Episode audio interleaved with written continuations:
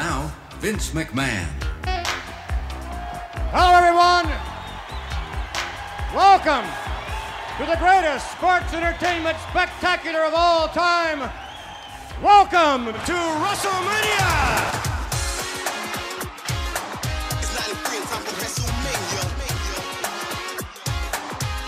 Lucha Podcast está al aire, ¿cómo están? Bienvenidos a este nuevo episodio. Yo soy Sebastián Bolívar y como siempre los acompaño en un nuevo episodio de Lucha Podcast. Estamos casi de fiesta o celebración, como quiera que lo llame, porque este fin de semana se celebra WrestleMania 37 el evento más grande de todos, el favorito de todos, es una realidad y va a ser un WrestleMania muy especial porque regresa al público luego de que el año pasado, en el 2020, por el tema de la pandemia, pues no tuviéramos WrestleMania con público y este ha generado demasiada expectativa por las luchas que van a ver en WrestleMania y por todo lo que ha pasado en la semana en la que se celebra este evento.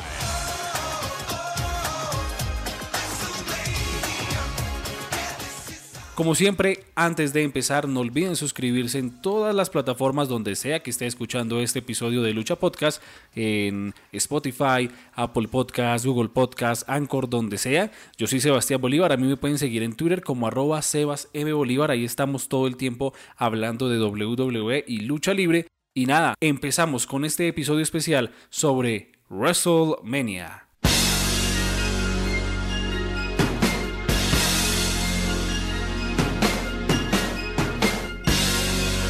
Desde 1985 se realiza WrestleMania casi siempre entre marzo o abril y es considerado el evento de lucha libre o professional wrestling más grande y duradero de la historia de este deporte.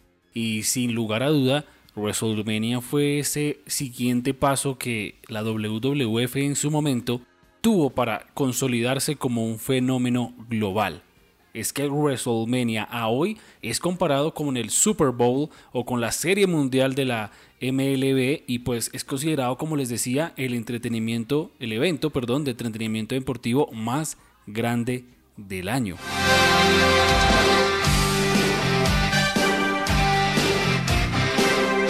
Como ustedes saben, la WWE tiene cuatro eventos importantes y destacados durante el año. Son la Serie de los Sobrevivientes, Royal Rumble, SummerSlam y WrestleMania. WrestleMania encabezando los eventos más importantes eh, de la WWE y es que ha sido el hito más importante porque como yo lo considero y no es por comparar como el mundial de fútbol que se vive en Latinoamérica que es ese espacio y ese momento donde todo el mundo está pendiente de los partidos, donde todo el mundo está como en esa onda deportiva de fútbol, pues así es WrestleMania para nosotros los fanáticos de la lucha libre y de la WWE.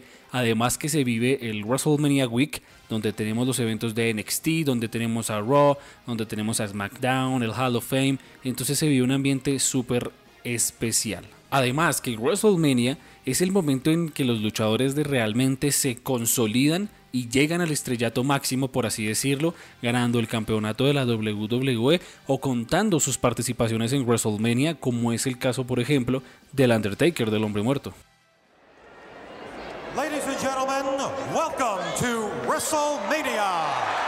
Como les decía por allá en 1985, WrestleMania fue la idea de Vince McMahon y de la World Wrestling Federation como una respuesta a esa estrategia que tenía Vince McMahon de globalizar o volver la lucha libre a nivel nacional en Estados Unidos. Fue la excusa perfecta para unir la música, por ejemplo, otras celebridades y la lucha libre para hacer de la WWF y de este deporte como algo mucho más grande. Por eso, el 31 de marzo de 1985 en el Madison Square Garden de la ciudad de Nueva York se realizó el primer WrestleMania de la historia, con unas luchas interesantes, otras no. Tuvo invitados eh, del peso del luchador Mohamed Ali o del artista Cindy Looper que le dieron a WrestleMania 1 como ese aire clásico y ese aire de los 80s que daba el paso para que sea el primero de este magno evento.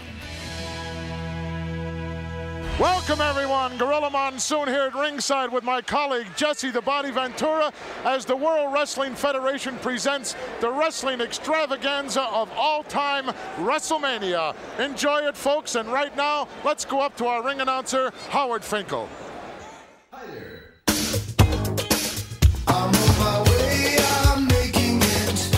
Y a pesar de ser el primero, ya era vendido como el evento más grande de todos.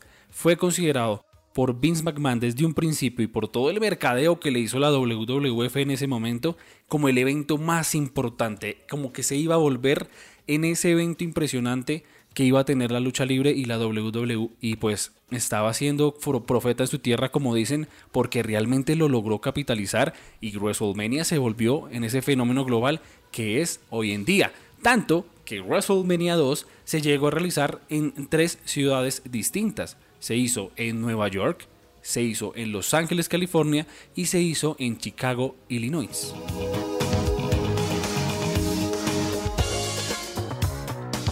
Esos dos WrestleMania se empezaron a volver un fenómeno cada vez grande y tan grande que llegamos a uno de los favoritos de todos los tiempos. No es el mejor WrestleMania de la historia para mí considerado hasta el momento, pero siento que es el que dio la brecha para crear los WrestleMania Moments, para volverlo inclusive aún muchísimo más grande y es WrestleMania 3. WrestleMania 3, recordado por dos luchas muy importantes que tuvo esa edición de ese pay-per-view, y fue la lucha entre el campeonato, entre el campeón de la WWF, perdón, Hulk Hogan contra Dre el Gigante, donde que no fue una lucha súper técnica, muy buena, eh, eh, interesante, pero es que la historia y el trasfondo de la lucha fueron lo que estuvieron ahí eh, presentes para que la gente estuviera muy atenta a esa lucha y se volviera en el main event de WrestleMania 3 y se considera que cuando Hulk Hogan logra hacer ese Power Slam a André el Gigante y ganar la lucha como el primer WrestleMania Moment.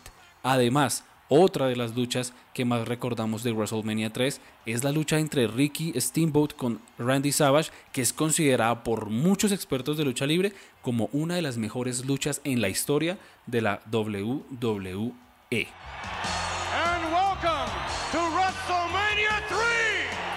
Además, esa edición de WrestleMania contó con 93.173 personas en el estadio donde se hizo y pues hasta ese momento fue considerado como el evento más grande de acontecimiento en vivo deportivo en un coliseo cerrado en Norteamérica.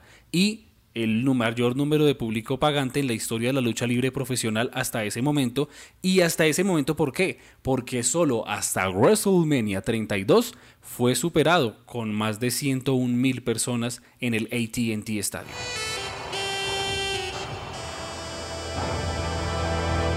The Mega Power here at WrestleMania 5. Luego llegamos a WrestleMania 4 y WrestleMania 5 que tuvieron, eh, se celebraron en la misma arena, en el Trump Plaza en Atlantic City, New Jersey, muy cerca a Nueva York. Ahí veíamos en WrestleMania 4 cómo se ponía en juego el campeonato mundial pesado en un evento donde hubo una lucha por torneo y donde veríamos en el evento estelar a Macho Man Randy Savage con Ted DiBiase y lo veríamos campeón de la federación por primera vez. Igualmente en WrestleMania 5 el evento principal fue Hulk Hogan contra Randy Savage por el campeonato de la WWF en una lucha muy buena que al final terminaría ganando Hulk Hogan. Hulk Hogan and the Ultimate Warrior prepare to explode. Champion versus champion. Title for title. It's the ultimate challenge. It's WrestleMania. Ahora nos vamos a WrestleMania 6, donde fue la primera edición de este evento que se hizo fuera de los Estados Unidos y se llevó a cabo en Canadá, en el Sky Dome de Toronto, Ontario, Canadá. Y han sido hasta el momento dos WrestleMania celebrados en Canadá. Uno que fue el WrestleMania 7 y el otro que fue WrestleMania 18 en la misma arena en el Sky Dome en WrestleMania 6 veíamos eh, esa lucha de campeonato con campeonato entre el campeón intercontinental, The Ultimate Warrior, contra el campeón de la federación, Hulk Hogan, en la que terminaría ganando, aunque se, sería favorito Hulk Hogan, la terminaría ganando The Ultimate Warrior.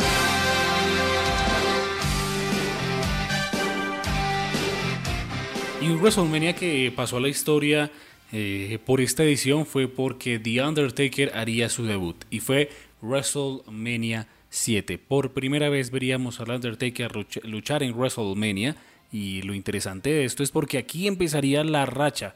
Su primera víctima en WrestleMania fue Jimmy Superfly Snuka y desde ese momento y hasta WrestleMania 30 The Undertaker logró un invicto de 21-0 en todas sus luchas en el magno evento, hasta que desafortunadamente y de manera sorpresiva, pues en WrestleMania 30 perdió la racha contra Brock Lesnar.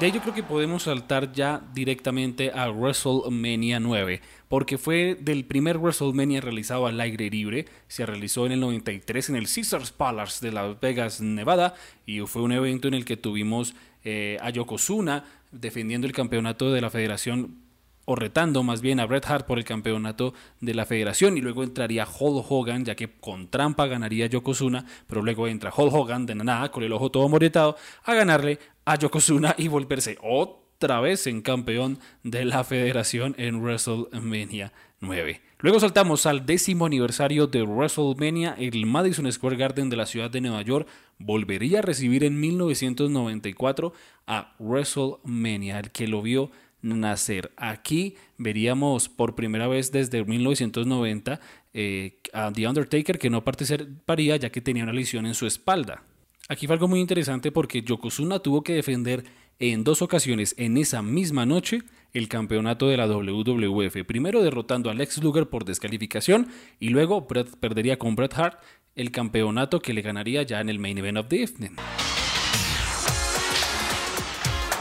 De aquí me tomo la libertad de saltar a WrestleMania 12, porque por primera vez tendríamos un main event con un Iron Man match, una hora de lucha donde las más de 18 mil, casi 19 mil personas que asistieron a esa edición del evento vieron cómo Shawn Michaels se lanzó desde el techo de la arena para hacer su espectacular entrada y asimismo cómo logró coronarse como campeón de la federación por primera vez, venciendo a, nada más ni nada menos que a Bret de Hitman Hart.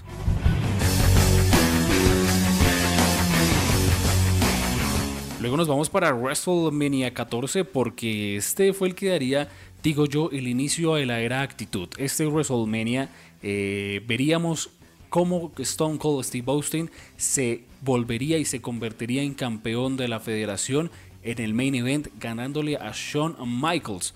Y pues eh, este inicio de la era actitud se ve marcado con esta victoria de uno de los líderes de la era actitud y lo veríamos siendo estelarista en WrestleMania 14 para luego también ser estelarista en WrestleMania 15 eh, eh, retando por el campeonato de la federación a La Roca y ganando esa lucha Steve Austin en una lucha de no disqualifications. Además, también para destacar, veríamos la lucha de The Undertaker contra The Big Boxman en un Hell in a Cell, aumentando su invicto de 8 a 0.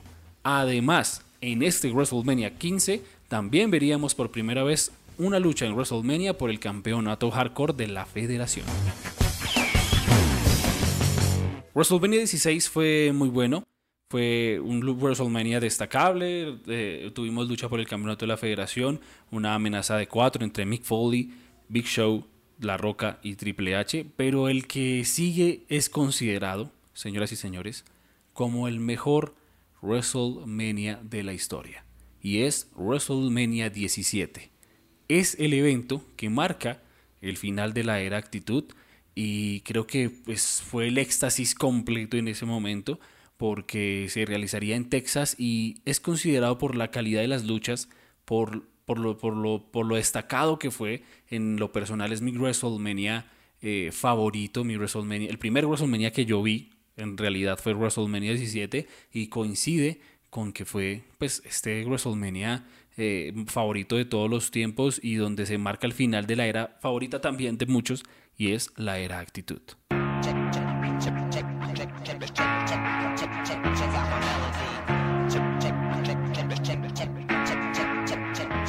Además, que el WrestleMania que sigue después de WrestleMania 17 es WrestleMania 18, que es lo más lógico. Pero ¿por qué lo digo así? Porque es muy interesante. Volvería a WrestleMania fuera de los Estados Unidos, regresa a Toronto después de WrestleMania 6, donde se, realizó por primera vez de fuera de, de los Estados Unidos. Y aquí la lucha de Icono versus Icono fue la más importante, a pesar de no haber sido el main event de ese WrestleMania. Y se recuerda esa edición del evento por el combate entre La Roca con Hulk Hogan, como les decía, denominada Icono versus Icono.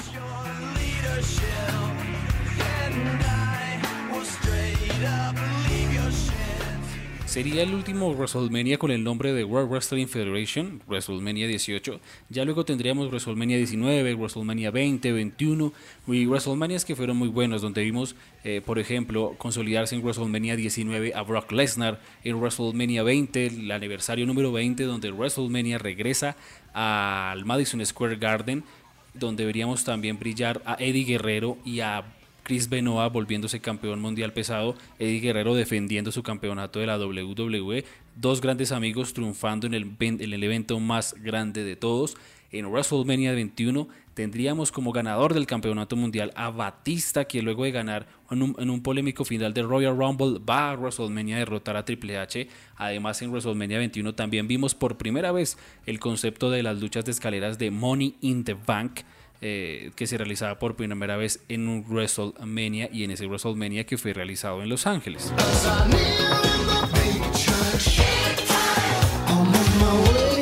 WrestleMania 22 también fue muy interesante porque en el 2006 veríamos cómo Rey Mysterio, luego de la desafortunada desaparición y muerte de Eddie Guerrero, ganaría Royal Rumble para ir a WrestleMania a vencer a nada más ni nada menos que a Randy Orton y a Kurt Angle por el campeonato mundial pesado.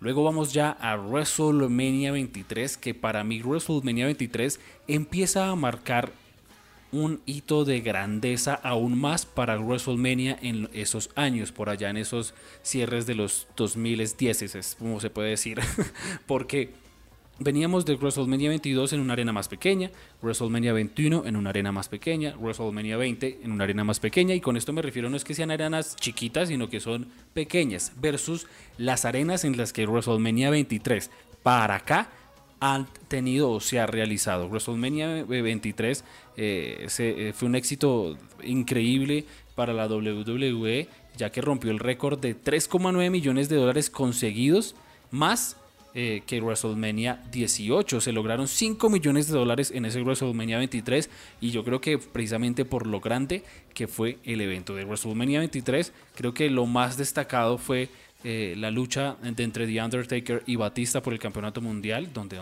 realmente ganaría The Undertaker. Igualmente la lucha entre Shawn Michaels y John Cena por el campeonato de la WWE. And now, World Wrestling Entertainment presents WrestleMania 24. Y WrestleMania 24 creo que fue es recordado en el 2008 como el segundo WrestleMania que se celebra al aire libre, sí, pero sobre todo porque se ponía en juego la carrera de mi luchador, por así decirlo, favorito de todos los tiempos, el Metro Boy Rick Flair.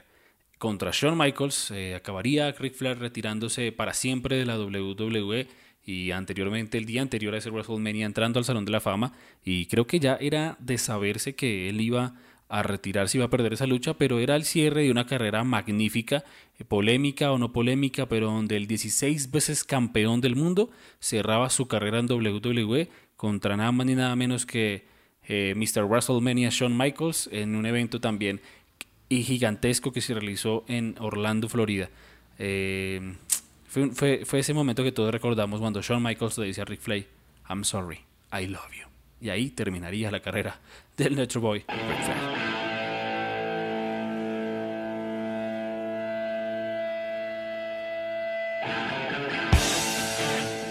Por ahí estuve leyendo que WrestleMania 25 es el favorito de muchísimos, de muchísimos fans de la WWE.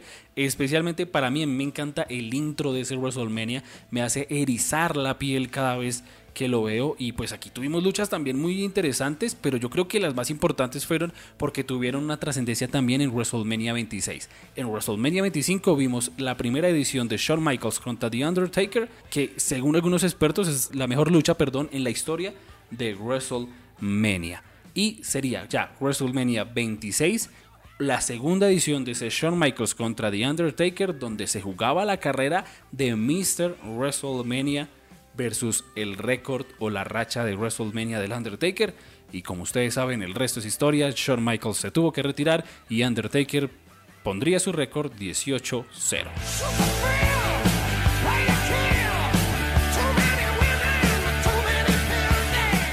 De ahí para allá hemos tenido WrestleManias muy interesantes donde vimos ese Dream Match entre John Cena y La Roca en WrestleMania 28, igualmente en WrestleMania 29, pero ahí por el campeonato de la WWE. Cada vez era más grande el evento y se hacía con más gente, llegando a, a WrestleMania 32, que como les decía, fue una edición de WrestleMania donde eh, se recibió a demasiada, demasiada, demasiada gente eh, en el estadio, con una asistencia de 101.763 personas en el ATT Stadium, que como les decía es el evento más grande o que más gente ha tenido en la historia de la lucha libre a nivel mundial, diría yo, o en este caso a nivel de los Estados Unidos. Hemos tenido WrestleManias interesantes, WrestleManias eh, muy buenos, por ejemplo cuando WrestleMania 35 se celebró eh, donde podíamos ver en Nueva Jersey, Nueva York, la primera lucha o el primer, eh, perdón, el primer main event femenino en la historia del Magno Evento, donde tuvimos eh, la lucha por el campeonato femenino de Raw y de SmackDown entre Becky Lynch, Ronda Rousey y Charlotte Flair, donde saben ganó Becky Lynch y se volvió en Becky Two Belts. Así que se ha marcado historia también en el ámbito femenino en los últimos años en WrestleMania.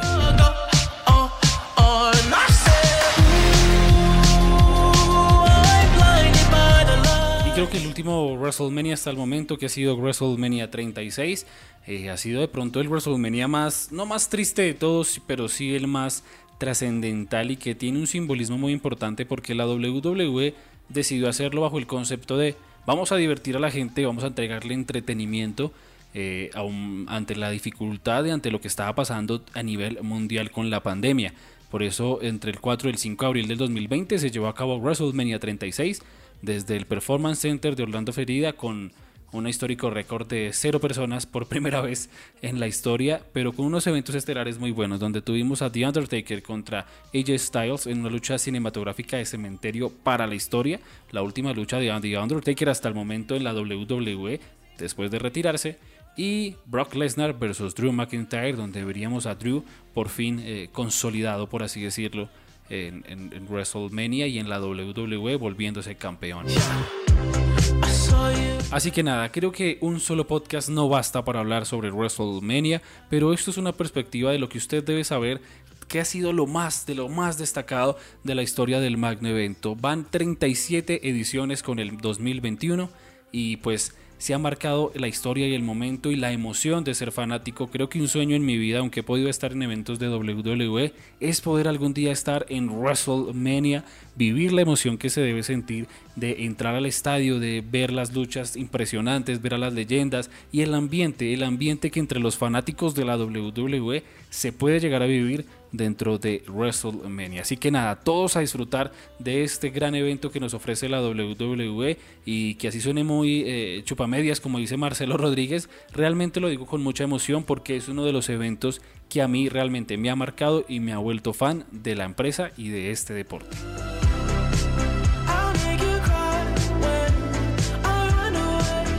Muchas gracias para todas las personas que llegaron hasta este minuto del podcast. Eso quiere decir que les encantó y les gustó muchísimo. Como siempre, no olviden suscribirse donde sea que esté escuchando esta edición de Lucha Podcast, en Apple Podcast, en Spotify, en Anchor, mejor dicho, por todo lado. Yo soy Sebastián Bolívar. A mí me pueden seguir en todas las redes sociales como arroba Sebas M. Bolívar, especialmente en Twitter, donde todo el tiempo estoy hablando de lucha libre y de WWE. Así que nada, no olviden suscribirse y esta edición de Lucha Podcast llega hasta aquí.